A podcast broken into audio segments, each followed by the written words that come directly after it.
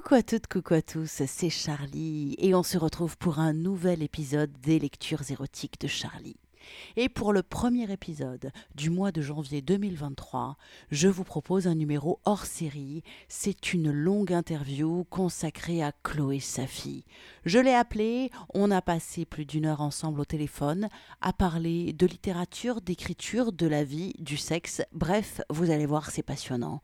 Évidemment, j'ai entrecoupé cette interview d'extraits de textes de Chloé Safi. Si vous ne la remettez pas, c'est elle qui a écrit l'excellent À fleur de chair. Ça vous revient? Oui, vous, vous voyez le, texte qui vous a donné très très chaud? Eh bien voilà, c'est Chloé que j'interviewe. Pas mal pour débuter l'année, non? Alors c'est parti, je vous laisse découvrir cette longue interview passionnante et on se retrouve à la fin. J'ai des vœux à vous faire. Bonjour Chloé Safi, je suis ravie de passer un moment avec toi et d'enfin pouvoir faire un portrait de toi et une interview de toi. On va parler de toi, on va parler d'écriture, on va parler de littérature érotique, mais pas que. Bref, on va passer un petit moment avec toi pour euh, te découvrir un petit peu plus en tant qu'autrice. Je crois que tu n'aimes pas qu'on dise autrice. Ouais, moi je préfère auteur. Enfin, bon, voilà. je, je, préfère auteur, je préfère écrivain. Alors, auteur euh, sans le E à la fin. Il y a, il y a énormément de débats sur le sujet, mais après, je ne peux pas empêcher les gens d'écrire autrice s'ils le souhaitent, mais, mais moi j'ai tendance à préférer comme ça. Pourquoi voilà. d'ailleurs? Pourquoi tu n'aimes pas la féminisation, euh, l'accord du mot en fait? Ben, parce, parce que j'ai grandi en fait avec ces deux termes, donc je pense. Alors, est-ce qu'il y a une question d'habitude? Peut-être hein, mais, mais aussi parce que pour moi ça fait partie en fait des des métiers euh, qui n'ont pas besoin d'être mis au féminin pour. Euh, euh, enfin voilà, moi j'ai pas besoin qu'on féminise ce mot-là pour savoir que je suis écrivain et que je suis auteur. Oui. Oui, oui, et que tu es une femme. Voilà, tout simplement. Enfin, ça change rien, quoi, en fait, en gros. voilà, exactement. Alors, Chloé Safi, est-ce que tu peux me parler un petit peu de ton parcours en tant que femme et en tant qu'autrice? Qu'auteur. Ah, moi j'ai l'habitude, j'ai pris l'habitude de dire autrice, tu vois. C'est, je, je, je, je, ne t'en veux pas. cool. Alors, euh, en tant, en tant qu'auteur, alors euh, je suis arrivée en fait à, à la publication relativement euh, tard, et encore que puisque j'avais euh, j'avais 28 ans pour la publication de mon premier roman. Ouais, qui était? Mais qui était euh, qui était Adore, euh, qui est toujours hein, d'ailleurs le, le oui. livre existe encore, mais il a il a eu une vie éditoriale un peu euh, un peu compliquée. D'accord. Euh, ouais, voilà, on, on, peut on peut éventuellement revenir dessus, mais voilà, ce, ce roman a été publié en 2009. À l'époque, euh, moi sur internet, j'avais j'avais un blog. en fait, voilà, j'écrivais beaucoup sur, euh, sur le format internet, mais j'écrivais un blog, j'écrivais des critiques pour des, pour des magazines en ligne qui n'existent plus aujourd'hui. Euh, et je suis venue à la fiction, en fait, sur le tard. D'accord. C'est euh, voilà pourquoi. Et en fait, ce qui s'est passé avec ce premier roman, c'est que j'ai eu à la fois beaucoup de chance parce qu'il a intéressé un éditeur tout de suite, ouais. donc qui était à l'époque les éditions Léo Cher, et, euh, et j'ai eu euh, le problème qu'ont énormément de primo-romanciers sur leur premier roman, où en général, euh, les éditeurs font un petit peu leur marché à un moment donné, ils signent des livres parce que ça les intéresse, et puis au moment de les lancer, des fois, ils ont quelqu'un de qui, qui est plus dans leur priorité euh, oui. pour marketer auprès des libraires et des journalistes. Bon, voilà. Moi, je fais partie de ceux qui ont été un peu relégués au second plan, et en plus, à l'époque, on m'avait dit ce serait bien que tu gardes ton pseudo internet parce que euh, c'est ta notoriété, ce qui était bidon. Moi, j'étais j'étais personne, quoi. Voilà. et, et, et, et, après, euh, ça a été après pour la, la publication du deuxième roman où j'ai souhaité reprendre mon mon Ton... nom complet, euh, puisque moi je ne publie pas, euh, effectivement, je publie pas sous pseudo, et effectivement Chloé Safi est mon vrai prénom et mon vrai nom. ouais, ouais. Et voilà. ton, ton, premier roman, il était, euh, il était euh, déjà euh, dans la veine érotique, pornographique ou pas du tout? Oui et non. Alors moi, moi, je pense qu'il ne l'est pas. Ouais. mais il est parcouru effectivement par par une certaine forme d'érotisme, mais qui sur ce premier roman était beaucoup plus discret. Ouais. Même si c'était présent. Et déjà à l'époque, on m'avait quand même fait sentir qu'à partir du moment où il y avait des scènes de sexe qui étaient un tant soit peu explicites ou qui étaient moteurs euh, de l'action et du suspense, euh, ça se rangeait dans la catégorie érotique, ce que moi je ne comprenais pas. Oui. Parce que je, euh, pour moi, c'était pas, c'était pas l'essentiel du, du, texte, et c'est quelque chose auquel je me suis souvent, souvent heurtée avec mes manuscrits suivants, puisque à l'heure actuelle, moi, j'ai trois, trois romans qui sont publiés, mais en fait, j'en ai écrit cinq, et euh, deux, euh, à l'heure actuelle, sont toujours dans, euh, dans l'ordinateur et n'ont jamais été publiés.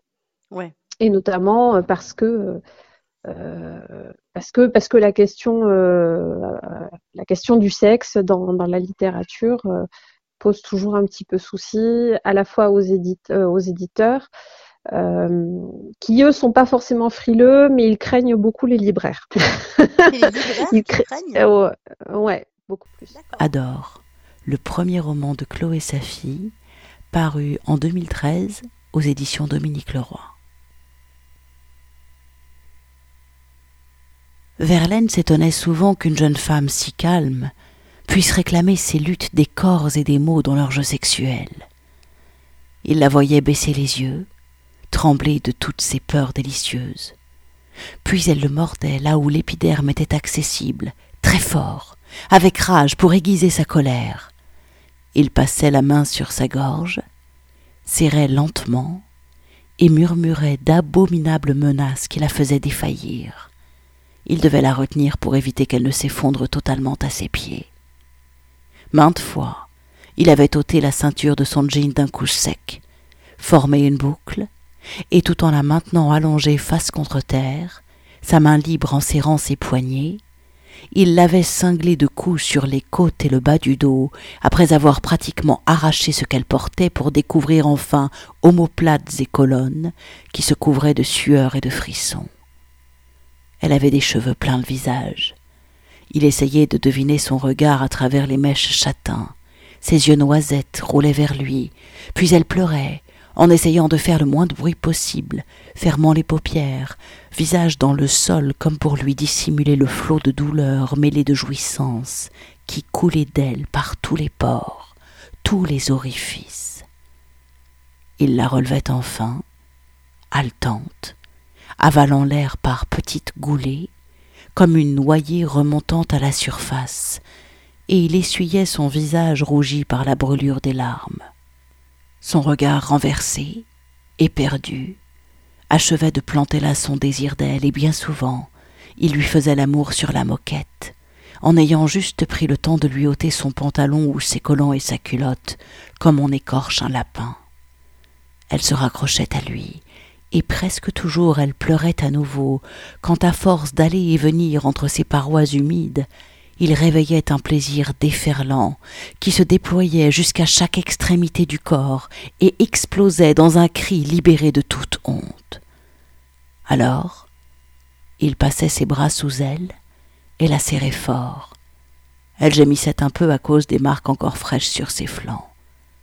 Et toujours à la fin, il était fauché par son sourire de bonheur qu'elle lui adressait en le regardant à travers ses paupières à demi closes. Euh, qui eux sont pas forcément frileux, mais ils craignent beaucoup les libraires. les libraires ils craignent euh, ouais, beaucoup plus. D'accord. C'est un truc qu'on dit qu'on qu'on dit pas souvent, mais c'est plus les, des fois les libraires qu'il faut convaincre euh, sur ces questions-là ah ouais. que vraiment les éditeurs. Ouais, ouais, ah, complètement. Bon après c'est vrai que quand tu vas en librairie, euh, quand tu cherches le, le rayon euh, érotisme, c'est toujours un petit peu à pleurer quoi. C'est c'est-à-dire que c'est c'est tout petit, c'est planqué, c'est toujours un petit peu ridicule et avec souvent pas mal de, de, titres qui sont du ce que j'appelle du, du mommy porn ou du de la new romance en fait où il n'y a pas vraiment voilà pour, moi c'est un petit peu relégué au rang du ce qui est caché c'est un peu sous la cape quoi c'est voilà dans les librairies, je trouve. Oui. ah oui, complètement. C'est alors, euh, j'ai pas fait 15 000 rencontres en librairie dans ma vie, mais alors quand j'en fais, euh, c'est toujours le sujet qui, qui, on sent que ça, ça grince un peu des dents euh, quand je dis, bah écoutez, faites le test hein, chez un libraire, euh, demandez-lui où est son rayon de littérature érotique. J'ai dit, je pense qu'une chance, vous avez une chance sur deux qu'ils vous disent on n'en a pas. Oui, et si s'il y en a, il y a deux solutions. C'est soit il va avoir effectivement euh, euh, de la littérature sentimentale type New Romance et, et, tous les et tous les dérivés qui ont suivi Fifty Shades of Grey ou After ou Beautiful Bastard. Et ou alors on va avoir euh, on va avoir un peu d'érotisme, mais on va avoir surtout euh, les classiques. Donc on va trouver euh, le Marquis de Sade, on va trouver Histoire d'eau, on va trouver ce genre de choses qui sont exactement. On va trouver tout ça, ce qui est très bien, mais qui reste quand même un petit peu daté, quoi. Ah bah là, moi, je vois depuis que je fais les lectures, c'est quand même très riche au niveau de la proposition en, avec des auteurs contemporains sur l'érotisme et le pornographique en littérature. C'est hyper vaste en fait. Donc c'est vrai que c'est un peu limité quand tu vois le, rayon érotique dans une librairie, quoi. Alors, non, non seulement c'est vaste, mais euh, je veux dire, même moi qui m'y intéresse, je sais bien que je, enfin, je, je connais pas tout parce qu'en plus, euh, il y a la littérature érotique française, mais euh, celle qui est étrangère, on la connaît pas forcément non plus. Oui. Je pense qu'elle existe pourtant. Euh, oui, oui. Et, et, et, ouais, ouais, et c'est pas, c'est, c'est pas c'est pas évident de la mettre en avant parce que, oui, vas-y. non, vas-y. Pour toi, c'est quoi en fait la, différence entre littérature et littérature érotique? Alors, justement, tu disais que ton euh, premier roman pour toi, c'est pas forcément de l'érotisme.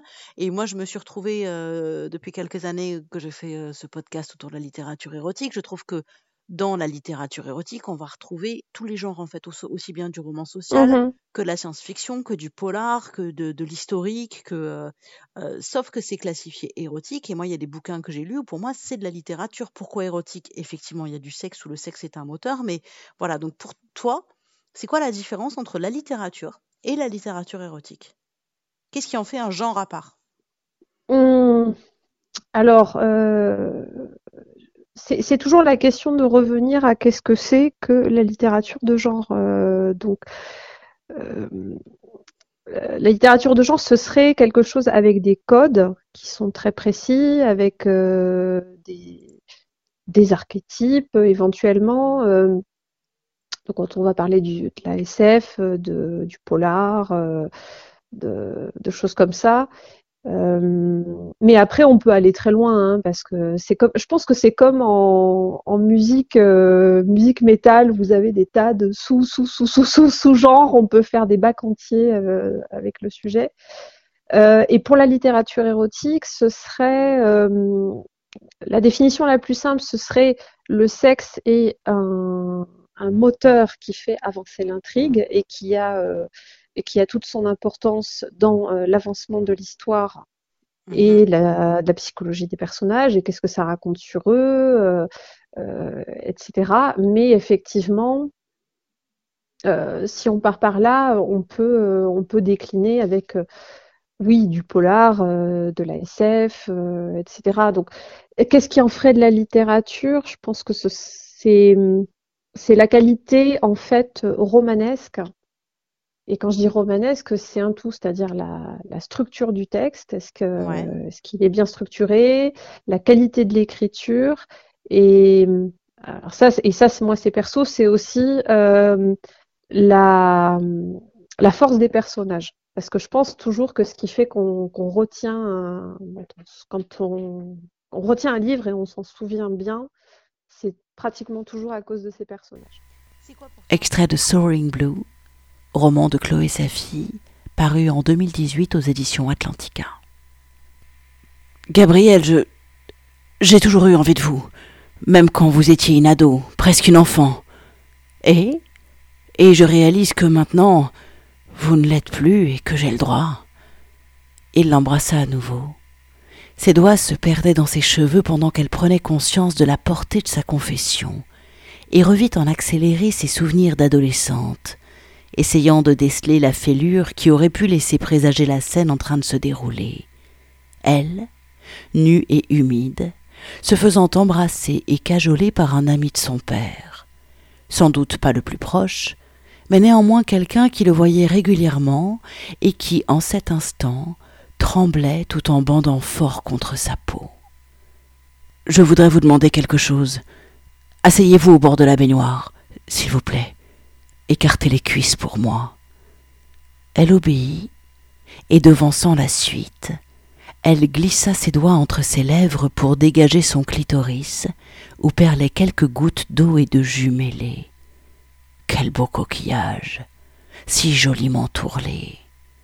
Alors branlez-vous, en me regardant. Il ouvrit son pantalon et dégagea un sexe volumineux, tendu et inflexible. Pendant quelques minutes, le regard de Gabriel fit des allers-retours entre son visage et sa main qui s'agitait, tout en se contentant d'écarter vaguement les replis de son sexe. Puis elle se lécha les doigts et se caressa aussi. Il réagit en soupirant, comme s'il réprimait un torrent de mots qui n'attendait que son signal à elle pour se déverser. Prise d'une impulsion, elle se tourna de trois quarts, et tendit la main pour tirer le store, qui s'ouvrit sur la nuit Biarrotte et sur Ilbaritz, où brillaient toujours trois fenêtres illuminées. Elle imagina un instant son père, capable de les voir au loin, elle renversée dans cette posture d'abandon indécente, lui, gémissant et suffocant de désir, la queue à la main, et elle se sentit submergée de honte et de plaisir à la fois. Gabriel, je. je veux vous prendre. Je vous en prie, ne dites pas non. Son intonation oscillait entre la supplique et l'ordre, et elle sentit qu'elle pouvait décider de tout ce qui allait suivre. Elle sortit de la baignoire et le prit par la main pour l'entraîner au salon, où il la suivit la braguette ouverte, négligeant de lui faire remarquer les traces de pas mouillé qu'elle imprimait sur le sol. Fermement, elle lui ordonna de s'allonger sur l'immense tapis, pendant qu'elle allait chercher des préservatifs dans son tote bag. Elle revint et se positionna de manière à sucer son sexe qui pourtant n'avait pas faibli et vibrait sous ses caresses. Il haletait, s'abandonnant entièrement à elle. C'est moi qui vais vous prendre.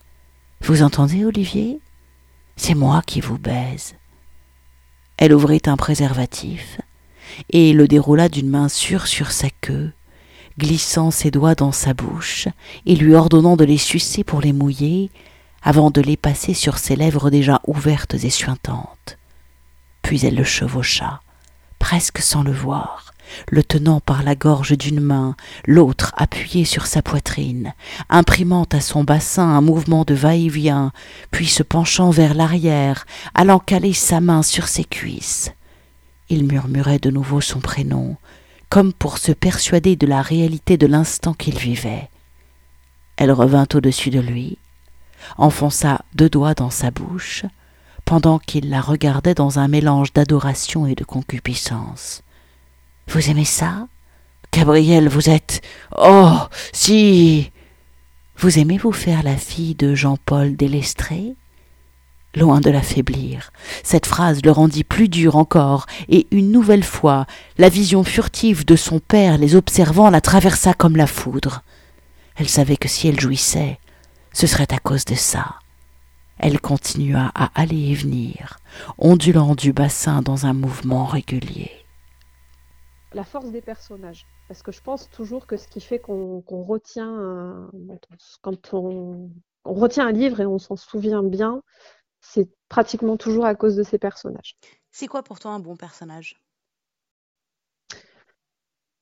Ah, bonne question. Alors, un bon, un bon, un bon personnage euh, euh, bah, qui soit crédible, hein, déjà pour commencer. Je pense que, je pense que les, il faut que les situations soient vraisemblables et que les personnages soient crédibles.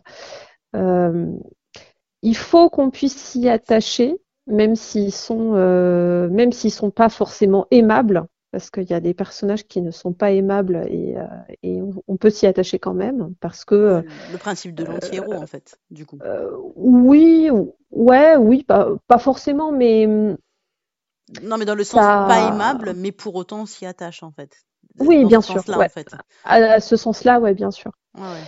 Et je, je pense que c'est ça qui joue euh, et, des, des, des, personnages qui fassent vrai quoi tout simplement ça, ça, se sent assez vite quand des personnages sont euh, trop fabriqués ou qui correspondent trop à des stéréotypes. Hein. Euh, toi en tant qu'auteur tu fais c'est c'est comment tu fais pour te dire tiens ce, mon personnage fait vrai ou fait pas vrai? Comment comment tu euh, dose ça Est-ce qu'il est vraisemblable? Est-ce qu'il l'est pas? Euh, comment, comment, tu fais ça? Mmh. hein? euh, alors, alors, je pense, je pense que comme n'importe quel romancier, romancière, on s'inspire quasiment toujours des, personnes qui nous entourent parce que une personne qu'on connaît, je pense, nous permet d'approcher au plus près une, une psychologie euh, qui aura du sens et qui sera crédible, justement. Euh, donc voilà, je pense. Il y a, il y a ça, c'est-à-dire on va s'inspirer des, des, personnes qui nous entourent et il faut qu'on réussisse à ce que euh, les motivations des personnages et ce qu'ils font soient un petit peu raccord avec, avec leur personnalité. Mmh. C'est le fameux truc du euh, des fois, on travaille un plan de son plan de roman, et puis on se dit ah tiens ils vont faire ci, ils vont faire ça, et en fait plus on avance dans l'écriture, et puis des fois on se rend compte que euh, la, le personnage, euh, pour ce qu'il est, finalement ne pourra pas accomplir telle action parce que ça ne lui ressemble pas ou que ça n'a pas de sens dans, dans, dans, sa psyché, dans son parcours, dans son cheminement. Voilà. Est-ce que du coup au final tu fais un plan tu as des personnages que tu as plus ou moins dessinés. Est-ce que tu les suis et au fur et à mesure tu découvres qui sont ces personnages au fur et à mesure de l'écriture? Ou est-ce que toi tu as déjà donné les limites à ce personnage et, et du coup les limites vont du coup peut-être changer le plan que tu avais pour eux? Tu vois ce que je veux dire? Dans quelle mesure est-ce que toi en tant qu'auteur tu décides de tout? Ou dans quelle mesure est-ce que tu as posé un cadre et au final tu vas te faire surprendre toi-même parce qu'il est en train de s'écrire en fait? Tu comprends ce que je veux dire? Mmh je travaille toujours avec un plan, mais par contre, euh, c'est pas du tout. Alors, euh, il paraît qu'il y a des auteurs euh, qui, qui ont genre des, des tableaux devant leur ordinateur où il y a des, des post-it partout, où il y a des chronologies incroyables, etc. Euh, alors moi pas du tout. Je pense aussi parce que pour le moment ce que j'écris, ça se, soit ça se passe dans un temps qui est très resserré, soit c'est des livres où il y a quand même relativement peu de personnages, donc il y a pas euh, il y a moins cette nécessité d'avoir un, un carnet avec tout un tas de détails sur ce qu'ils font. Mmh c'est pas une fresque historique non plus. Euh, mais voilà, en tout cas, il y a toujours, je sais à peu près où je vais. Ouais je sais comment je commence, je sais exactement comment je finis, et après il y a tout ce qu'il y a entre le début et la fin, euh, avec des grandes lignes ou en tout cas des, des choses, euh, parfois des, des, des, scènes où je dis je, ça, je veux que ça arrive comme ça. Euh, et puis pour le reste, il y a toujours un petit peu de flou artistique en fait qui arrive petit à petit dans l'écriture en fait. ouais ouais. Mais tu sais toujours où, comment tu vas finir. Quand tu commences, tu sais déjà toujours. comment tu vas finir. D'accord. Toujours, toujours, toujours. Ah, C'est-à-dire que même pour le prochain roman qui doit paraître euh, au mois de mai, je connaissais la dernière phrase du texte euh, trois mois, euh, trois mois avant de, finir le livre, mais je, enfin, avec exactitude, mais je savais quelle était la scène qui allait conclure le, manuscrit. D'accord. Extrait de Écarlate une nouvelle parue dans le recueil Osez 20 Histoire BDSM aux éditions La Musardine en 2021. La deuxième fois, Agathe avait enfilé un uniforme de petite frappe caricaturale. Marcel blanc, bretelles sur pantalon noir et casquette gavroche, dans l'esprit du thème Badass Bitches. Porter ce costume avait amplifié son envie de dominer et son choix s'était rapidement porté sur un métis d'une vingtaine d'années. Elle en avait trente-cinq. Agathe avait perdu Iris et Sacha dans la foule pour s'occuper du jeune homme, qui surjouait une séduction outrée, exhibant un cul moulé dans un short de satin rouge, des barésilles et un t-shirt crop top déchiré au niveau des tétons. Avisant son collier de chien, Agathe l'avait attiré vers elle et murmurait Tss, tu cherches les ennuis, toi Il lui avait souri, la défiant d'un petit air Essaie un peu pour voir. Excité par son attitude, ravie par la manière dont il répondait à ses sollicitations, Agathe l'entraîna à l'écart. Il lui glissa son safe word, lui donna son nom, Sonny, sans doute un pseudo, ce dont elle se fichait bien. Une fois installée dans un recoin de ses caves réaménagées, Sonny ne cessa d'essayer d'ouvrir son pantalon avec des sourires espiègles. C'est elle qui menait le jeu, et bientôt, lassée de lui frapper le dos de la main, elle la maintint au sol à la force de la semelle, le poussant à quatre pattes. Il l'excitait terriblement mais elle tint à repousser le moment où elle allait plaquer le visage du jeune homme sur son entrejambe, regrettant de ne pas avoir écouté Sacha, qui lui avait conseillé d'enfiler un de ceinture sous son pantalon. C'eût été délicieux de pousser le petit jeu jusqu'à lui faire sucer cette queue factice, avant de la retirer et lui offrir son sexe dégoulinant. Et puis, elle l'accula contre un mur, à genoux, y calant son pied, tout près de son visage, l'autre fermement planté dans le sol. Alors comme ça, tu voudrais me baiser? Fais déjà voir ce que t'as entre les jambes, que je vois ce qui transissure de toi. Il baissa son short, dont jaillit un sexe si tendu qu'il claqua contre son ventre. Elle se pencha. Il laissa couler un long fil de salive. Bosse un peu. Branle cette queue pour moi. En équilibre, le visage braqué sur lui qui la regardait par en dessous, elle surveillait le moindre frémissement de ses traits. L'interrompant parfois pour enfoncer deux doigts dans sa bouche et l'écarter, le forçant à tirer la langue, lui tapotant ensuite la joue en riant à moitié. Bon garçon, va. Grisée par l'intensité du tableau qu'elle devait offrir, elle était photographe et plus que jamais consciente de la notion de pulsion scopique. Agathe lutta avant de prendre sa place debout contre le mur. Elle fit glisser ses bretelles, ouvrit son pantalon, et le baissant à mi-cuisse, elle saisit Sonny par la nuque et le menton, appuyant son regard avec une précision telle qu'il vint de lui-même poser ses mains sur ses cuisses et lécher ce sexe qui ruisselait.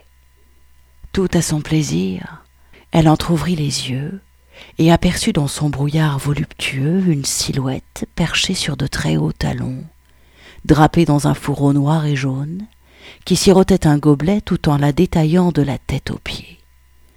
Repoussant d'une main une cascade rousse dont les ondulations coulaient jusqu'à son nombril, elle sourit à Agathe, y mêlant l'intérêt sincère et la tendre moquerie. Agathe voulut refermer les yeux pour se concentrer sur les sensations de la langue de Sonny, qui agaçait et suçait son clitoris sans relâche. Mais toujours, elle les rouvrait. Et la rousse était là, son regard la vrillant comme une perceuse. Agathe le soutint tant qu'elle put, jusqu'à vibrer d'un plaisir si aigu qu'il lui serait impossible d'enfourcher son partenaire après de telles secousses. Le sang pulsait si fort dans son sexe qu'il lui parut impossible de l'entr'ouvrir pour accueillir la queue de Sonny. Elle le releva, le poussa face au mur, et passant sa main droite sous son menton, elle lui intima de cracher sa queue elle acheva de l'amener à l'orgasme, le caressant dans un bruit clapotant. Il jouit contre la pierre en tremblant et en gémissant pendant qu'elle le retenait, sa poitrine collée contre son dos transpirant. Elle lui prodigua un aftercare très tendre, consciente que l'on n'abandonnait pas une personne qui venait de vivre de telles secousses avec des involtures. Pourtant elle était agitée, en alerte. Qui était la créature qui l'avait jaugée avec cette insistance? T'es plutôt auteur compulsif, genre t'écris non-stop euh, pendant un mois et tu fais plus que ça et tu t'isoles du monde et tout disparaît, ou euh, tu écris tous les jours, t'as une régularité, t'as une... Comment tu fonctionnes au niveau de l'écriture? Alors euh, non, le alors ça aussi j'entends des fois des histoires de d'auteurs qui arrivent à écrire des fois, ils disent oui, je passe 10-12 heures d'affilée sur mon manuscrit. Moi, je ne sais pas comment ils font. Je trouve que le travail, je trouve que le travail intellectuel, en fait, il est, euh, il est beaucoup plus épuisant entre guillemets que du travail physique. Tout dépend du travail physique. Nous sommes bien d'accord. Euh, Mais c'était Siebert qui, me disait que euh, c'était le cas de Simonon qui s'enfermait pendant six semaines, mais qui perdait 5 kilos, quoi, mais qui écrivait non-stop pendant six semaines, en fait. Oui, voilà. C'est voilà, c'est le truc où euh, tu, tu, te vides en fait. C'est voilà, effectivement, là on est quasiment dans le dans, la transe. De ouais, la transe exactement. c'est ça, c'est ça. Donc euh, donc quand je commence à manu... moi je mets du temps en fait à commencer mes manuscrits parce que je je passe du temps à le, à le réfléchir, c'est-à-dire à, parce, parce, que je suis entre guillemets un auteur feignant, je n'aime pas, euh, je n'aime pas passer beaucoup de temps à corriger mes textes ou à ajouter des choses, etc. Donc je ne, je ne commence en fait que quand, euh, que quand je sais vraiment à peu près où je vais aller. Et par contre, une fois que j'ai commencé un manuscrit, euh, là, j'écris tous les jours même si, euh, que ce soit une page, deux pages, trois pages, euh, cinq pages, des fois juste un paragraphe, ça dépend. Ouais. Mais ce sera, euh, ce sera tous les jours. C'est vraiment comme comme un tank. Hein. J'avance lentement mais, mais sûrement et je vais, et je vais jusqu'au bout.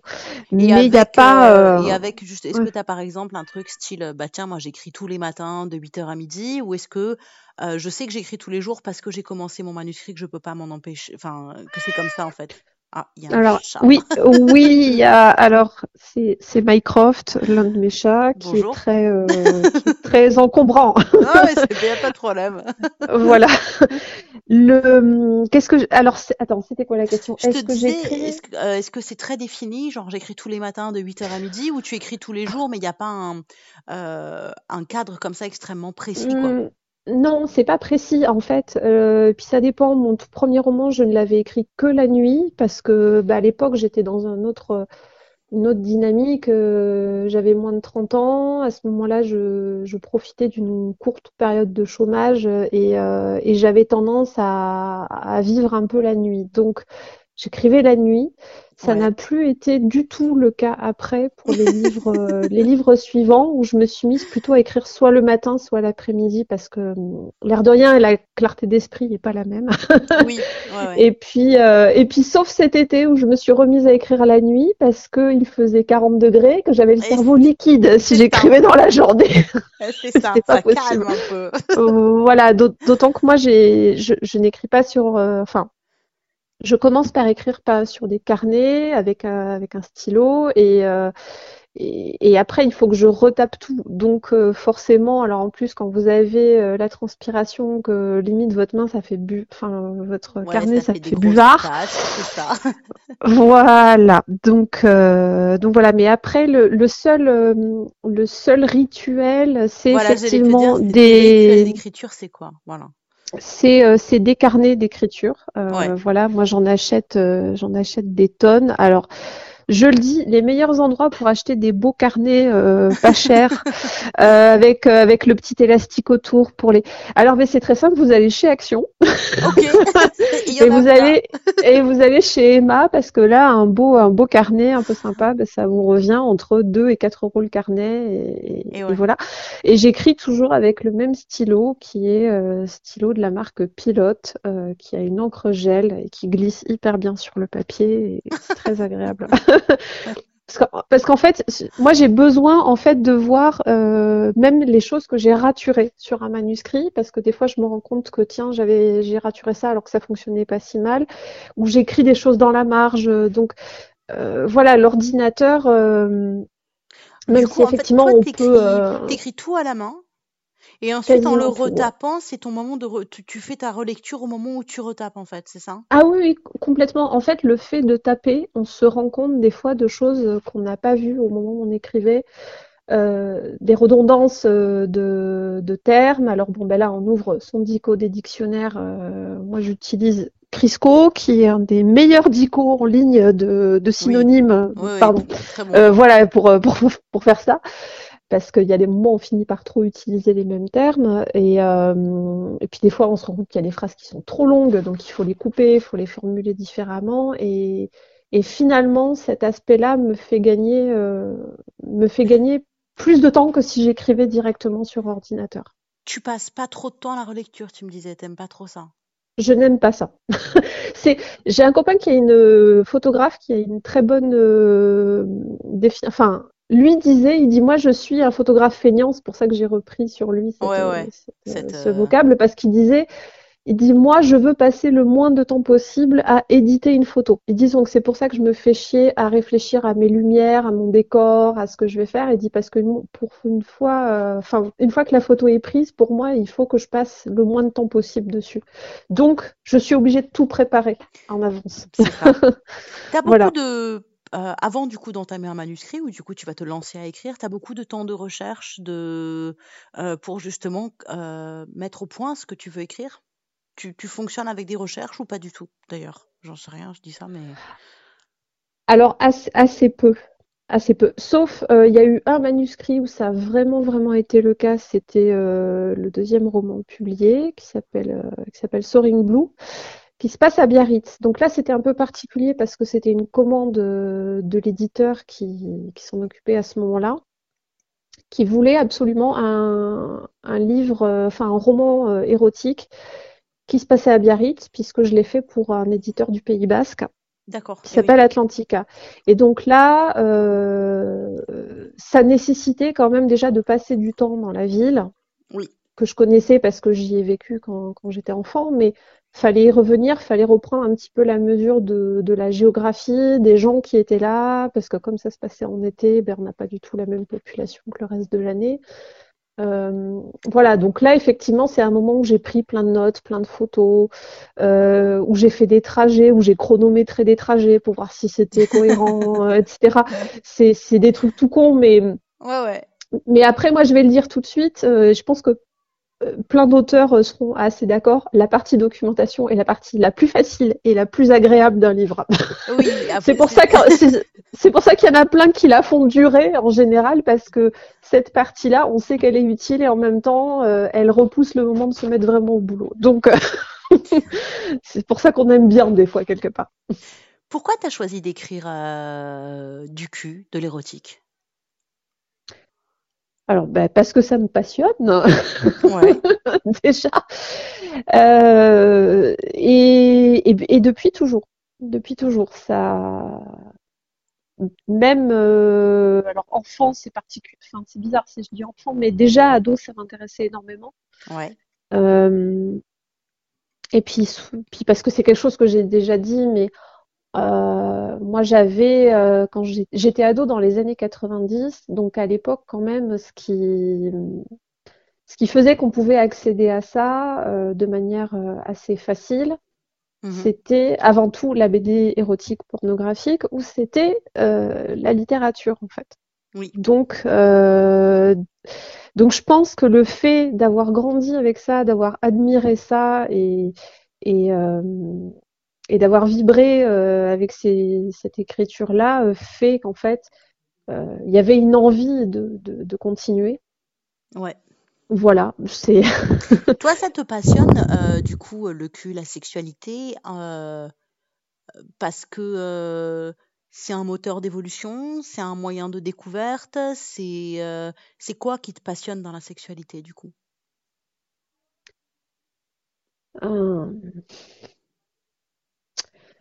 Je pense que c'est la recherche de l'intensité, en fait. Euh, alors pas euh, pas tout le temps parce qu'on peut pas vivre intensément tout le temps. Ce serait ce serait épuisant. c'est ça. On vivrait moins longtemps quoi. ouais voilà. Euh, c'est c'est ce serait très, ce serait euh, très intense mais ce serait assez court.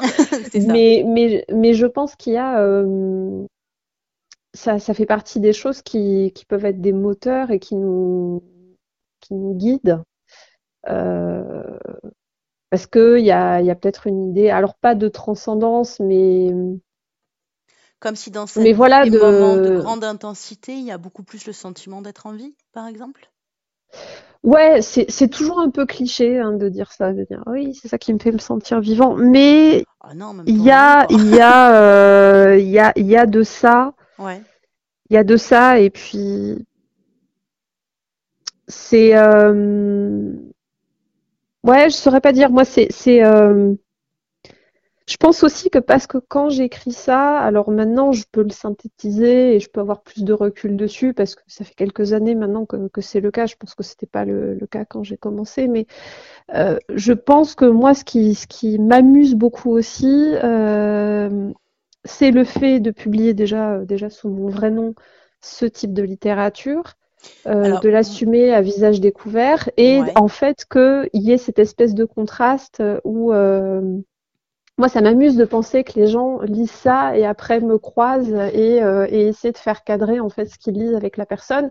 Mais je pense comme les gens qui écrivent des polars ou des thrillers qui sont extrêmement euh, euh, voilà, vous croisez un mec comme Maxime Chatham, on a l'impression que voilà, c'est une tête de jeune premier, on se dit on lui donne le bon Dieu sans confession, et, et après on lit ce qu'il écrit, c'est vraiment, c'est vraiment très très très sanglant, très gore, très glauque, et et voilà, je pense qu'il y a, il y a aussi un plaisir de ça, quoi. Ouais, d'une espèce de, de transgression en fait. De euh, maintenant, va, vas-y, fais coller de ce que tu vois avec ce que tu as lu en fait. Vas-y, amuse-toi et brode. Alors moi, de, de toi, j'ai lu à fleur de chair, donc on est vraiment euh, euh, dans une relation BDSM qui est décrite, extrêmement bien décrite d'ailleurs. Euh, est-ce que tu as des nouvelles là que je dois découvrir bientôt? Est-ce que tu écris toujours dans une dans cette ce cadre-là du BDSM ou pas systématiquement? Je dis ça parce que je n'en sais rien en fait. Je te pose la question du coup. Non. Alors disons qu'en fait les questions de de domination et de, et de ces de ce jeu domination-soumission peut euh, transparaître dans ce que j'écris, euh, parce que ça fait, partie, ça fait partie des questions ou même des, des motifs qui m'animent. Mais euh, À Fleur de Chair, c'était en fait le premier roman que j'écrivais où c'était absolument le sujet du début à la fin. Oui, et en fait, ah j'ai mis très euh, très longtemps à écrire. Euh, j'ai beaucoup tourné autour du pot et je m'étais dit, je n'écrirai un roman sur ce sujet-là que lorsque je trouverai vraiment un, un bon euh, un bon scénario entre guillemets. Enfin, oui, un angle qui... un bon angle, voilà. Parce parce que je voulais pas du tout tomber dans le dans le roman, en fait, dans le livre de Soumise qui a déjà été fait plein, plein, plein de fois et qui peut être un petit peu répétitif, qui peut être un petit peu lassant même pour les lecteurs, parce que euh, sinon, bah, vous lisez de la, de la dévotion et de la soumission pendant 200 pages et ça, peut être un petit peu indigeste au bout d'un moment.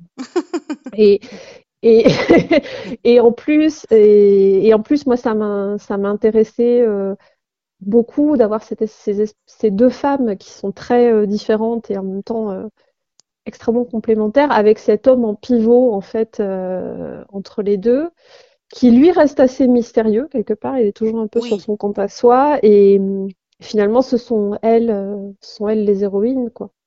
Oui puis lui on le devine euh, parce qu'elles en disent de lui mais finalement on ne sait pas grand chose de lui en fait. Non mais ça c'est voilà. Et ça c'est un vrai problème de toute façon. Je pense que ça fait plusieurs fois que je le dis. Donc si ça peut lancer peut-être des vocations. Je pense que la littérature érotique attend encore son euh, grand roman de maître, en tout cas son grand roman de dominant. Parce qu'effectivement, les bouquins de domina, ça existe, les bouquins euh, de soumise et de soumis existent, mais il y a très peu euh, de livres où où le narrateur est un dominant ou un maître. Et le seul qui existe un petit peu en France est quand même pas très bon puisqu'il s'agit de, celui de Patrick Lesage qui me qui, qui, me paraît assez dispensable. Je ne l'ai pas lu, donc je ne dirai rien, je ne l'ai pas lu. Euh, voilà. voilà. Comment on euh, Pardon. Euh, voilà, je, ne l'ai pas lu, ça je sais pas. Mais j'entends ouais d'avoir le point de vue vraiment du, du maître en fait. Oui, et, sous l'angle de, de, maîtresse. Dans, moi, je trouve que chez Octavie Delvaux, on a pas mal d'angles où d'une, mais c'est une dominante souvent. C'est pas un dominant. Oui, c'est ce que je disais, c'est-à-dire les livres de domina existent beaucoup. Ouais, ouais. Euh, les livres de maître, euh, pas vraiment, et les romans ou, euh, érotiques où c'est un maître qui est en action, pas vraiment non plus. Alors, si jamais il y a des lecteurs qui nous écoutent, s'ils en ont effectivement à, proposer qu'ils le fassent, il me semble que c'est un tout petit peu le cas sur, sur la, la, romance BDSM gay. Je crois que là, ça existe un tout petit peu plus. Mais moi non plus, je connais très peu. C'est des fois sur Amazon, euh, quand vous tombez dans les bas-fonds d'Amazon, euh, des livres auto-édités. Euh, des fois, on découvre des choses, on fait ah tiens, il y a ça qui existe. Eh mais mais encore une fois, je ne sais pas quelle est leur leur qualité. Après, c'est comme un c'est comme un restaurant, faut essayer quoi. Puis tu vois si t'aimes ou pas en fait.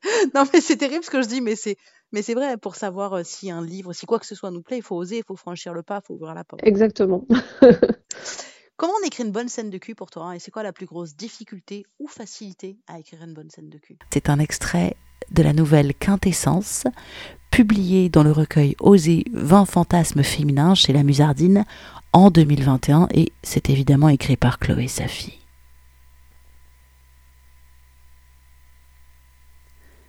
Mara fit semblant de lire allongée sur le lit. Puis, incapable de se concentrer, elle se releva, intriguée par ce qui pouvait retenir Gabriel en dehors de son orgue à parfum et son labo. Elle s'assit à table avec lui et préféra lui poser la question directement. Je dois réfléchir à un parfum pour une petite maison qui vient de se monter. Il va un jus très féminin, mais cache et rentre dedans. Genre la femme libre, insolente et sexuelle. Tu vois? Comme moi, quoi. Les mots lui avaient échappé. Il la regarda en souriant, amusé et même intrigué. Oui, comme toi. Tu veux m'aider? Je ne connais même pas la différence entre les notes de tête et de cœur. T'occupe, ça c'est mon job.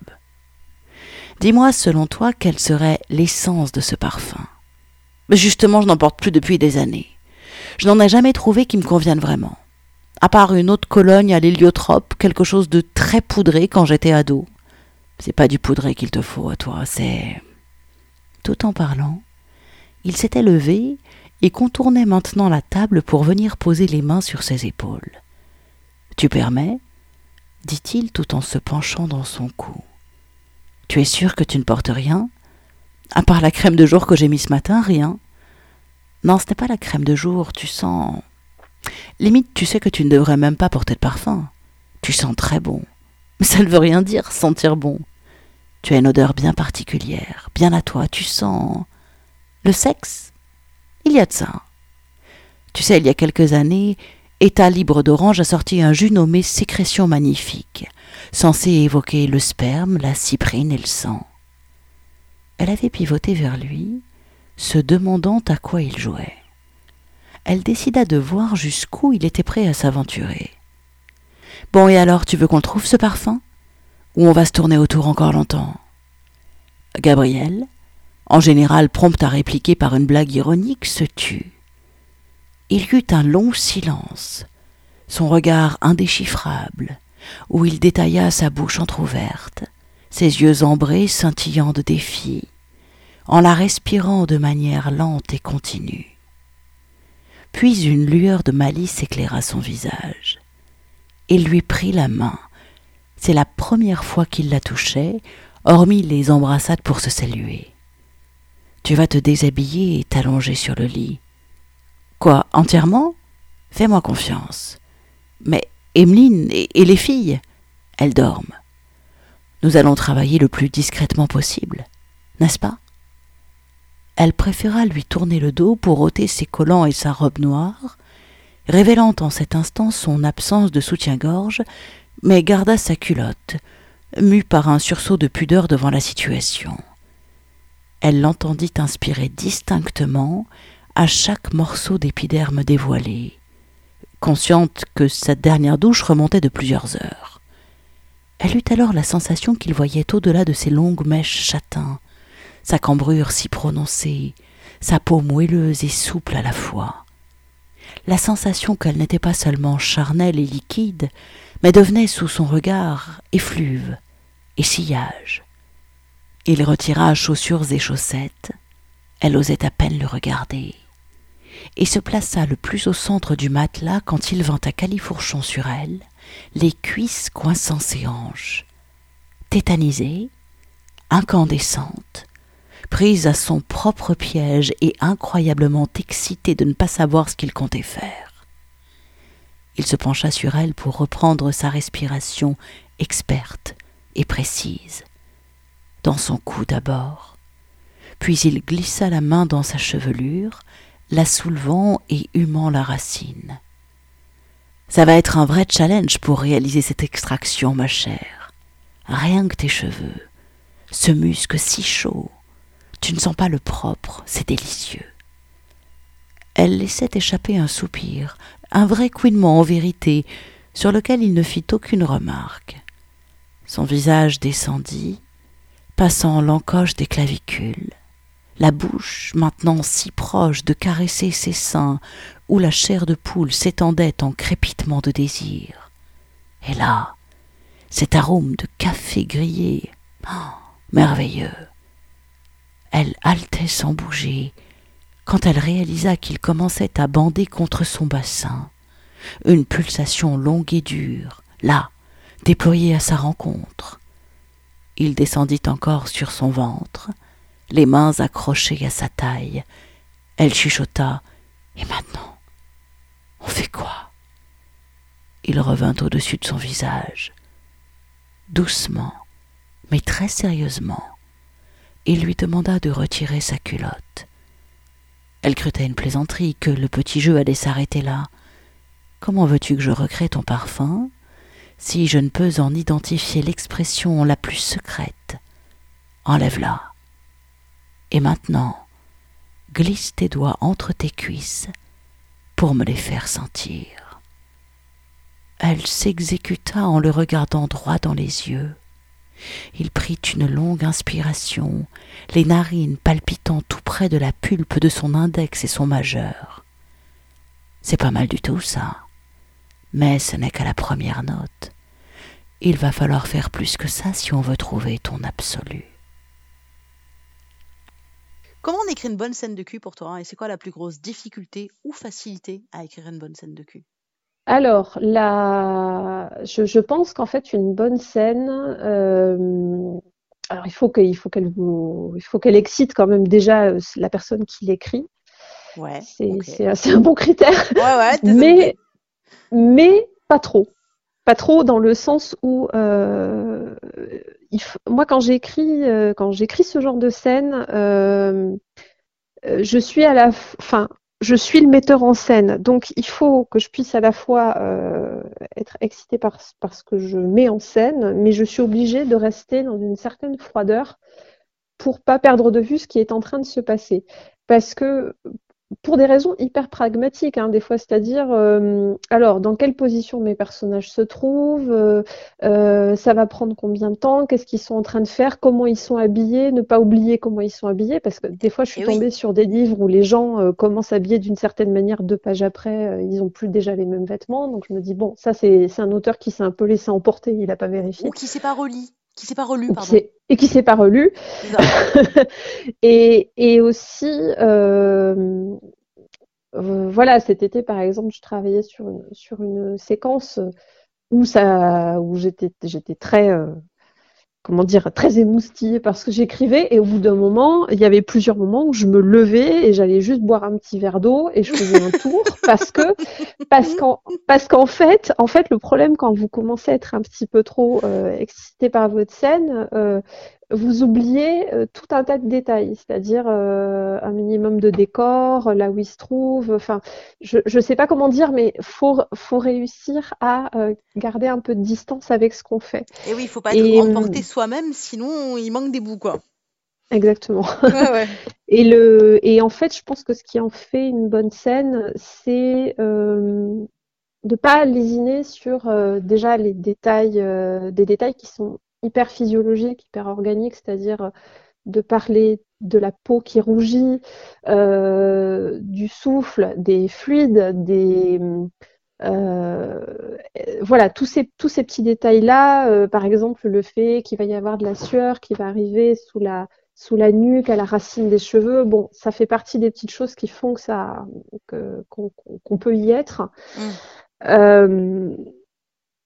Euh, et puis. Euh, et au niveau du, puis, du rythme, par exemple du... Alors, Ouais, il y a le rythme, mais il y a aussi, en fait, de vraiment se parler de qu'est-ce qui se passe dans la tête des personnages euh, à ce moment-là et d'arriver à, à trouver un équilibre entre décrire ce qu'ils sont en train de faire et qu'est-ce qui se passe en eux. Euh, parce que c'est souvent le problème des fois de scènes érotiques où elles sont très factuelles, elles sont très très décrites. Euh, euh, il y a le détail de tous les actes, mais finalement on ne sait pas trop qu'est-ce qu'ils sont en train de, de ressentir. Euh, et voilà, et ça se passe, tout ça se passe aussi d'un point de vue euh, cérébral.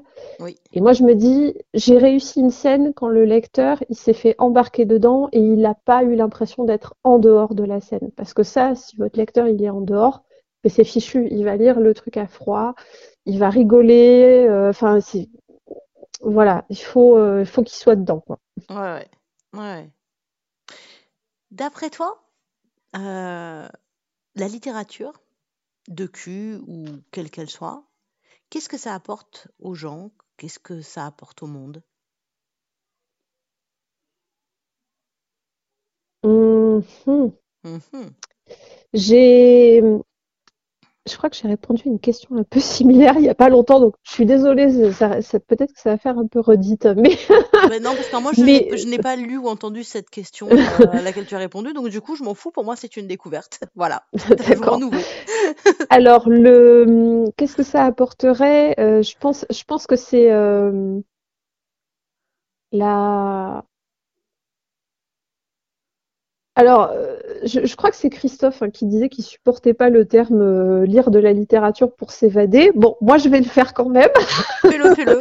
c'est, c'est, mais, mais évader pas dans le sens euh, oublier sa vie parce que parce qu'elle est pas bien, mais se donner du temps pour soi, en fait. je veux dire, parce que déjà, je pense que la lecture est un acte de toute façon qu'on prend avant tout pour soi. Après, on peut la partager, bien évidemment, une fois qu'on a terminé, on peut en parler. Mais euh, oui, c'est quelque chose qui se fait seul avec soi et tout ce que ça va éveiller comme imaginaire, comme image qui se déclenche, etc. C'est enfin, c'est avec soi, quoi. C'est solitaire. Ben, ce serait la différence en fait avec la littérature. Euh, euh, enfin, en tout cas, ce qui existe actuellement comme livre autour de la sexualité, qui sont des ouvrages pédagogiques, qui sont des ouvrages éducatifs, mais euh, qui sont assez, qui sont de facto pas du tout dans l'imaginaire et dans la fiction. Et je pense que euh, l'être humain a profondément besoin de fiction. Euh, sinon, on passerait pas notre temps sur Netflix. entre autres, enfin voilà, on, vit avec ça. On a besoin qu'on nous raconte des histoires. Et, je pense que c'est ça fait partie des choses. Euh, enfin voilà, la littérature érotique euh, est euh, un vecteur d'histoire comme un autre, si ce n'est qu'effectivement, ça va beaucoup plus s'adresser à, à, l'intime, à ce qui est un petit peu caché, ce qui est, et, et, voilà. Comment tu le trouves le monde et les gens autour de toi par rapport justement à l'érotisme, à la sexualité et à la place de l'imaginaire dans cette part-là de leur vie? Alors, euh, les... En, général, tu veux dire? Ouais. Quand tu vois le monde autour de toi, le monde dans lequel on vit, quand euh, la place, euh, la place de l'imaginaire et la place de la sexualité dans, dans notre monde, en fait. Comment, comment tu trouves ça? C'est c'est une vaste question philosophique. Je pense qu'il nous, faudrait une heure, une heure, une heure de plus pour. Je t'ai dit, hein, prévois un peu de temps. Hein. Mais c'est, euh, je sais pas, c'est difficile à dire. Moi, je suis une enfant des années 80. Je suis née en 81, donc c'était une décennie où, euh, où, j'ai l'impression que le sexe était très très présent. Alors, est-ce que c'est mon, est-ce que c'est la nostalgie de l'enfance euh, qui, qui m'amène à penser comme ça? Et finalement ça n'était pas plus que euh, pas plus pas plus pas moins que les années qui ont précédé au suivi je, je ne sais pas mais euh, effectivement, j'avais euh, la, c'était l'époque où le magazine L'écho des savanes existait, par exemple, donc tout ce qui était BD, érotique, porno paraissait là-dedans. C'était quelque chose que mon père achetait. Euh, il y avait Fluide Glacial aussi. Euh, qui était, il y avait Fluide Glacial, il y avait le Collard au chaud, il y avait la Plémette à 20h. Tout à fait. voilà, et, et, la, et même la publicité, ne serait-ce que la publicité dans les années 80, on était quand même sur un corps qui était euh, qui était très triomphant. Quoi. Voilà, les hommes étaient euh, présentés comme des aventuriers avec le corps euh, huilé, etc. les femmes, c'est pareil. C'était, il y avait, j'ai l'impression qu'il y avait quelque chose de plus, de plus assumé et en même temps de plus sulfureux. Ça, ça contrebalançait et ça a moins, je crois que ça a moins été le cas ensuite, quoi.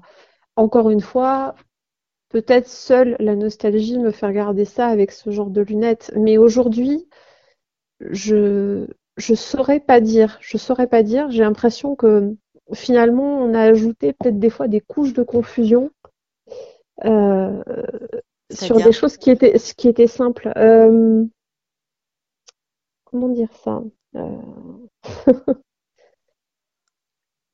Non, mais c'est intéressant, je trouve. Tu dis, on a ajouté des couches de confusion sur quelque chose qui était simple. Donc, c'est. Euh, c'est. Alors, je vais utiliser une notion qui est très à la mode, le ressenti. Vas-y, vas-y. c'est. c'est... Parle-moi de, de ta température ressentie. Vas-y, Chloé. eh bien, par exemple, c'est simple, le fait qu'il y ait eu une, maintenant il y a une profusion en fait de, comptes qui sont sexo-éducatifs sur Instagram euh, en, premier lieu, euh, qui effectivement sont, très très détaillés sur euh, qu'est-ce que c'est que l'orgasme, ceci, cela, quelle serait la meilleure position, qu'est-ce qu'il faut faire, pas faire, etc. Et alors d'un côté c'est bien parce que je me dis bon voilà il y a quand même des infos qui sont qui sont beaucoup plus accessibles facilement qu'avant euh, et en même temps, je j'ai l'impression à lire des fois certaines personnes qu'on remplace des injonctions par d'autres. À un moment donné, par exemple, on avait l'impression que euh, la pénétration devenait un truc tabou, euh, fallait pas en parler, enfin, fallait pas en parler, que c'était forcément phallocentré, c'était hétérocentré, il fallait vraiment passer à autre chose. Et j'avais l'impression qu'on faisait que euh, remplacer une injonction par une autre, alors que je pense que, enfin voilà, moi mon métier c'est d'utiliser les mots. Je pense qu'il y a quand même moyen de parler de ce genre de choses en choisissant ces mots avec soin pour que les personnes euh, qui lisent ça ne se sentent pas agressées ou en tout cas ne se sentent pas un peu heurtées en se disant ah ben moi mais moi j'aime ça. Alors c'est quoi? Je suis je suis un gros nul euh, je suis quelqu'un de retardé quel est le problème? Etc et, puis et puis ben il y a ne serait-ce que la, la, la, question, par exemple la question de la, pornographie. Euh, euh, je, je, prends un épiphénomène, mais euh, le fait que euh, qu'on vit quand même dans une époque où maintenant il y a on peut, si on le souhaite, avoir accès à une pornographie qui est très éthique. Éthique, pas dans le sens où elle serait féministe, mais c'est-à-dire éthique dans le sens où tout le monde est payé à sa juste valeur, où on fait des scénarios, euh, tout le monde est d'accord, on essaie de faire quand même des scénarios euh, qui sortent un petit peu de, de l'ordinaire, où on réfléchit à des choses artistiques, etc. Et encore aujourd'hui, euh, moi, ça me rend dingue quand je passe sur des sites sexo, enfin des, des des comptes Instagram sexo où on dit ah la pornographie c'est mal, c'est dégueulasse et je dis bah, et à chaque fois j'ai envie de dire non. Ah il, faut il faut juste à un moment avoir la curiosité et, euh, et la démarche d'aller voir un petit peu plus loin. Mais ça prend du temps. Comme tu euh. dis, c'est à un moment donné, si moi, ce qui m'excite, si la fiction, euh, l'imaginaire que j'aime avoir, c'est celui, euh, euh, bah, justement, parlons du BDSM, si je suis une nana et que d'un coup, la fiction qui m'excite, l'imaginaire qui m'émoustille, c'est celui d'une nana complètement soumise à un homme qui la rend dingue et où du coup, elle oublie elle s'oublie pour être embarquée quelque part. Mmh et si à côté de ça, tu dis oui, mais je peux pas, du coup, où est mon empowerment? Comme c'est compliqué, quoi. non, mais tu vois, c'est, mais c'est vrai. Ça, peut, ça peut, ça peut jouer. Mais c'est vrai qu'en plus, on est dans une époque où euh, où tout va euh, trop très vite, extrêmement vite, parfois trop vite. Euh, et, et on se laisse plus le temps en fait, de prendre le temps de faire les choses, d'être dans la contemplation, de, euh, de même de s'ennuyer, de, de et, et, je pense que la, la, la lecture euh, participe aussi de ça, c'est-à-dire un moment qu'on prend euh, qui va qui va nous demander entre guillemets un effort, mais aussi qu'on prendra pour soi, qui nous prendra du temps, euh, etc. Je pense qu'à un moment, le fait, par exemple, que les, les podcasts audio érotiques ou audio porn euh, ont, euh, ont, commencé à marcher. Ça reste très récent en France, hein, ça fait oui. 3-4 ans maximum que ça, que ça, ça monte un petit peu, euh, mais parce que en fait, euh, écouter un épisode euh, te demande un effort qui n'est pas du tout celui de, de, de la pornographie de l'image, mais c'est aussi du temps que tu prends pour toi, comme pour la lecture. Ah ouais. Ouais, ouais, donc voilà, voilà. c'est ce que la littérature apporte, c'est du temps pour soi et de la fiction, de, de, de, la, de, de réalimenter la capacité d'imagination qui est nécessaire à l'humain, en fait. Ah oui, complètement. Et, après, je vais te donner euh, une autre, euh, une autre anecdote. Mais voilà, moi, quand j'avais 15 ans, un des premiers, euh, romans que j'ai lus euh, contemporains où il était vraiment, où le sexe était un moteur et c'était du sexe explicite qui était quand même dans un roman de littérature générale. Ouais. Euh, donc c'était euh, c'est Daddy's Girl de Janet Inglis. Je connais pas. C'est toujours publié au Seuil, mais c'est sorti il y a longtemps. Hein, c'était 96. Ouais, ouais. et ben ce livre-là, euh, moi je l'avais euh, je l'avais acheté, j'avais 15-16 ans, et il faut savoir que ce bouquin a circulé parmi toutes mes copines de classe parce que une fois que je l'avais fini, j'en ai parlé à une copine qui ensuite elle-même l'a passé. Et à la fin, on en discutait tout entre nous et euh, le livre a été euh, a été poncé comme c'est pas permis. J'ai dû le racheter deux fois quand même. voilà, c'était quelque chose. Mais en y repensant, je me dis il y avait quelque chose de fun parce que euh, en plus, comme on savait qu'on lisait un truc qui était quand même un peu un peu touchy. J'en ai encore reparlé avec une amie, elle m'a dit mais euh, moi le livre il était sous l'oreiller à la maison, il fallait vraiment pas que euh, ma mère sache que je lisais ça. Donc il y avait ce côté interdit et en même temps il y avait ce truc où on se partageait ça entre les copines et on se disait waouh t'en as pensé quoi et tout et tout. Alors ça pourrait être le cas pour n'importe quel livre qu'on aime vraiment, mais là comme ouais, il était question de sexe ça. et qu'on était ado, ça ajoutait un petit truc. À... Et puis c'était le support à parler de sexualité, ce qui est pas si fréquent en fait d'ailleurs. Euh, entre oui. même entre ados, entre copines, entre copains, qu'ils aient euh, que les gens aient 15 ans, 20 ans, 40 ans, euh, de parler de sexualité entre entre entre amis, c'est pas si fréquent en fait. C'est voilà, même dans un couple quoi. Mais bon, bref, c'est une oui. anecdote. quel quel conseil tu donnerais à quelqu'un qui rêve d'écrire? Alors je, je, dis souvent commencer des livres, c'est pas compliqué. Les finir, c'est une autre histoire. Donc, je crois, je crois qu'en fait, là, euh, il faut, euh, il faut, euh, il faut se lancer. Il faut pas hésiter à se lancer. Mais après, effectivement, il faut se dire que on entre, on est comme un marathonien en fait, et qu'il faut, euh, euh, même si on se donne le temps, la satisfaction d'avoir terminé un, un texte est extrêmement gratifiante. Donc je sais pas si c'est réellement un conseil, quoi, mais voilà, en tout cas, moi, ce serait, euh, ce serait celui-ci, quoi. C'est ça, penser à finir. ce serait de penser à finir. c'est excellent. c'est, oui, oui, parce que honnête, honnêtement, sinon, je, je, je sais pas trop quel, quel, quel conseil donner, quoi, mais si ce n'est euh, euh, de se faire confiance et, euh, et de beaucoup lire aussi, de beaucoup lire des choses très variées euh, pour euh, euh, pour comprendre aussi comment, euh, comment on structure une histoire, comment on fabrique une histoire. Euh, euh voilà, je pense que ce serait deux, euh, allez, deux conseils. Voilà. Écrivain, c'est un métier que tu conseilles ou pas du tout?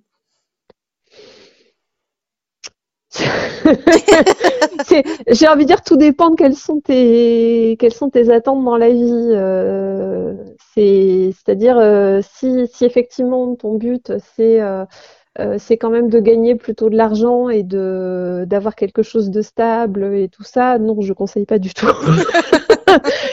Mais mais, mais après, encore une fois, euh, je pense que ce serait la même question à poser à quelqu'un qui fait de la musique ou, euh, qui est qui est artiste. Et encore que parce qu'un musicien, je pense qu'il peut il peut peut-être des fois jouer sur les concerts, etc. Mais écrivain, faut vraiment avoir la foi dans ce que tu fais, quoi. Faut avoir la foi et faut euh, il faut être entouré de personnes qui ont qui y croient aussi beaucoup, notamment les proches, que ce soit euh, tes parents, ton conjoint, euh, tes amis, voilà. C'est ah je pense je pense que ce serait ça. Quel métier t'aurais détesté faire? Ah c'est euh, ah si, si, si, je peux te donner un exemple. Euh, dans, dans, mon parcours d'études, j'ai été amenée à, à un moment, j'étais dans un IUP d'ingénierie documentaire, donc qui est en fait euh, une structure professionnalisante qui te prépare à tout ce qui est métier du livre. Donc ça comprend euh, médiathèque, bibliothèque, librairie, euh, édition, etc. Ouais. Et j'ai dû euh, valider cette fin de cette fin d'année par deux stages. J'avais un stage en bibliothèque et un stage en service d'archives. Et euh, service d'archives, c'était un mois et j'ai cru que j'allais euh, me tirer une balle à la fin de la première semaine. C'est euh, voilà, travailler en archives, c'est c'est du travail de fourmi, c'est laborieux, c'est minutieux, ça ne laisse pas beaucoup de place à la fantaisie. Et je voyais des gens qui étaient dans le service depuis euh, des dizaines d'années. Je me dis mais comment ils font? C'est pas possible. Moi, je pourrais pas être là. je pourrais pas. Voilà. Donc voilà, je ne pourrais pas être une archiviste. Ton mot préféré? Mon mot préféré. Ouais. J'aime beaucoup le mot suave. Suave. Et le mot que tu détestes? Mmh. Le mot que je déteste. Hein. Ouais. Euh. Un mot que tu détestes. Peut-être pas le mot, mais un mot que tu détestes. Oh purée, c'est l'esprit d'escalier, ça, il va revenir après quand j'aurai. c'est ça. Il s'est barré. c'est euh, euh, non non, je, je, là je sais pas. Franchement, je sais pas. ton, ton insulte préférée Oh, moi j'aime bien connard. Bah écoute, allons-y, connard. allons Connard ou ouais, c'est pas mal. Et l'insulte que tu détestes Ah, c'est un truc qui paraît, qui arrive des fois en littérature érotique, euh, enfin littérature porno. Ouais. Euh, les trucs genre sac à foutre. Ah, je déteste ça. je déteste voir ça dans un bouquin. C'est ah, ça me, ça me fait sortir du truc tout de suite, j'y arrive pas. T'as outre-asperme aussi, faut y songer, quoi. Attends. Ouais, mais mm, ouais, non, non, non. Alors, à chaque fois, je sais pourquoi c'est là. C'est dans un processus d'humiliation qui est décrit, euh, enfin, mais t'aimes pas ça entre les deux partenaires. Mais je n'aime pas ce terme. Je, je, trouve affreux. ça et ça, c'est comme c'est comme le mot coquin. Ça ne devrait même plus exister en littérature érotique. Ah ben voilà, un mot que tu détestes, c'est coquin dans la littérature. Ouais, voilà, exactement. Donne-moi trois livres que tu conseilles. Érotique, pas érotique, trois livres. Alors, trois livres. Alors, il y en a un, euh, ça va surprendre personne puisque c'est, j'ai écrit un, j'ai écrit un essai dessus. Donc, c'est Le Maître des Illusions de Donatarte, qui est, euh, euh, qui est une espèce de maître étalon en fait du, du, campus novel, qui est un genre quand même très anglo-saxon. Donc du roman qui, qui, se passe, qui se passe à l'université pendant les périodes d'université. Donc, c'est souvent des oui, Campus des romans Voilà, des romans d'apprentissage. Euh, c'est vraiment des romans d'apprentissage, euh, notamment de la vie adulte, etc. Et celui-ci, euh, pour moi, est, l'un des, plus grands et des plus durables dans le domaine, durable dans le sens où moi, c'est un livre que je relis très régulièrement. D'accord. Parce que j'aime relire des livres et, celui-ci est très, très, très fort et et il y a des super personnages dedans. voilà. Ok, donc le maître des illusions. Voilà, et deux autres. Alors, euh, qu'est-ce que je pourrais conseiller? Euh... Ben, tiens, une BD pour, euh, pour changer un petit peu. Alors, euh, en BD, je conseillerais Silence ah, de, de Comès, ah, qui est euh, magnifique. Voilà, moi j'ai lu ça quand j'avais 15 ans parce que c'était un livre qui était dans la bibliothèque de, de, de, ma mère. Et puis à un moment, je me suis attaquée à tout son stock de BD. Et c'était pas vraiment BD franco-belge, on était plus sur la sur les, les albums Casterman à suivre euh, et tout ça ou des Glénat. Et il y avait celui-ci et hum, c'est la première fois, euh, je pense, qu'une BD m'a fait pleurer quoi. Vraiment, j'ai j'ai fermé le livre. Euh, voilà. Et alors, je, je le dis aux, aux auditeurs, euh, il existe une version euh, colorisée. surtout, ne la prenez pas essayer de ah trouver la version noir et blanc qui est euh, qui est ah, splendide. Ah oui oui, j'avais même ils ont fait des versions colorisées mais non. Ouais ouais, ouais je ne sais pas pourquoi, c'est une atrocité. Ah ouais, mais d'ailleurs euh... Comès en général, c'est moi je voilà, je je, je Ah oui. Quoi. Et puis ouais, et puis en plus je me suis rendu compte qu'il y a enfin voilà, il y a chez Comès, il y a des obsessions qui qui qui aujourd'hui m'intéressent beaucoup, c'est-à-dire la euh, le rapport à la, à la, enfin le, il y a toujours un rapport à la nature et à la forêt dedans qui est hyper intéressant parce que qui est très violent, qui est, voilà, qui et en tout cas c'est ça je, je, le conseille euh, énormément. et si... tu me donnes envie de le relire, c'est parfait. Et sinon, bah, qu'est-ce que un, un troisième euh, alors, bah, Un livre d'Emmanuel Carrère. Alors euh, ça, ça va être difficile de choisir parce que je, je les aime beaucoup. Euh, sauf le dernier yoga que je déconseille très fortement. mais sinon, oh, bah, l'adversaire, bien sûr, l'adversaire d'Emmanuel Carrère, qui est euh, qui est, je pense, euh, le point de départ de pourquoi, après des tas de, d'auteurs en France ont voulu faire des livres de, de true crime ou de narrative non-fiction, parce qu'il a posé quand même un jalon avec ce livre-là. Et, euh, et, et, ce que j'aime beaucoup chez Carrère, c'est qu'il a une écriture qui est en apparence extrêmement simple. Il n'y a pas d'effet de style, mais il y a une manière de raconter le, ce qu'il veut, là où il veut t'amener, qui fait que tu peux pas lâcher le livre. Vraiment, euh, moi je suis très admirative de ça. Des gens qui arrivent à trouver une épure dans la manière d'écrire et qui pourtant c'est très tenu, ce n'est pas, euh, ce, n'est pas plat quoi. voilà. Ouais. Voilà, donc j'en ai conseillé aucun d'érotique, très bien. Non, mais il n'y a pas de mais, euh... comme quoi, hein, ça veut rien dire. voilà. Non, mais c'est ça. C'était pas du tout obligatoire que ce soit érotique. Euh, pour finir, euh, je vais te demander quel conseil tu donnes aux générations futures? Si tu devais laisser un conseil dans une bouteille jetée à la mer, quel conseil tu donnes aux générations futures? Prenez le temps. c'est ce qu'on disait tout à l'heure. Je pense que faut qu'on arrive à retrouver le goût, en fait, de, de la lenteur, entre guillemets. De, de prendre le temps de, de, de, vivre les choses, de les digérer, de les, de les ressentir, euh, d'y repenser ensuite, euh, etc. Voilà. Prendre le temps. Ah ouais, excellent. eh ben merci d'avoir pris le temps pour cette, euh, cette longue interview, Chloé. On te retrouve, eh ben avec plaisir. Euh, j'ai bien compris, euh, dans pas très longtemps avec un nouveau roman qui sera paru euh, où ça? Alors, le prochain roman paraît à la Musardine au, mois, au mois de mai 2023. Donc voilà, encore un petit peu de patience. mais, mais ce que je peux dire, c'est que ce sera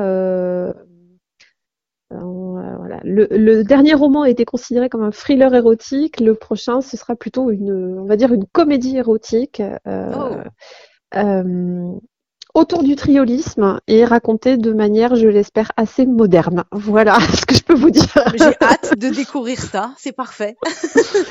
C'est parfait. Et ben de toute manière. Euh, il y a à peu près pas de doute sur le fait que je le lirai et que et qu'on en et que j'en ferai un podcast. Donc du coup, du coup, vous en saurez plus, mais plus en mai-juin, du coup, quand, quand ce sera sorti et que j'aurai eu le temps de le lire. Exactement. Eh ben merci beaucoup Chloé et, et à très bientôt alors. À très bientôt, merci beaucoup. Au revoir. Eh bien voilà, vous venez de découvrir l'excellente interview de Chloé Safi. J'espère que vous avez passé un délicieux moment. Perso, j'adore ces hors-séries parce que j'apprends plein de choses et C'est vraiment jouissif de rentrer un peu plus avant dans l'univers d'un auteur ou d'une autrice qu'on aime lire et de comprendre un peu comment fonctionne son rapport à l'écriture et d'où vient cet univers dans lequel elle nous plonge. Le prochain numéro hors série, ce sera en février, et l'autrice interviewée, ce sera Juliane de C. Eh bien écoutez, ce podcast touche à sa fin. Avant toute chose, avant de raccrocher le micro, j'ai envie de dire, je crois que c'est le moment de vous souhaiter mes meilleurs voeux pour cette année 2023, mes chères auditrices et mes chers auditeurs. Vous êtes quelques-uns à me soutenir sur Patreon. Je vous attends encore plus nombreux en 2023. Hein. Ça, c'est pour euh, que le podcast Les lectures érotiques de Charlie ait une longue vie. Je lui souhaite parce que bah, c'est du temps, euh, c'est de l'investissement. Et du coup, si vous voulez que ça dure et si vous voulez me remercier, le meilleur moyen, c'est de participer à mon Patreon.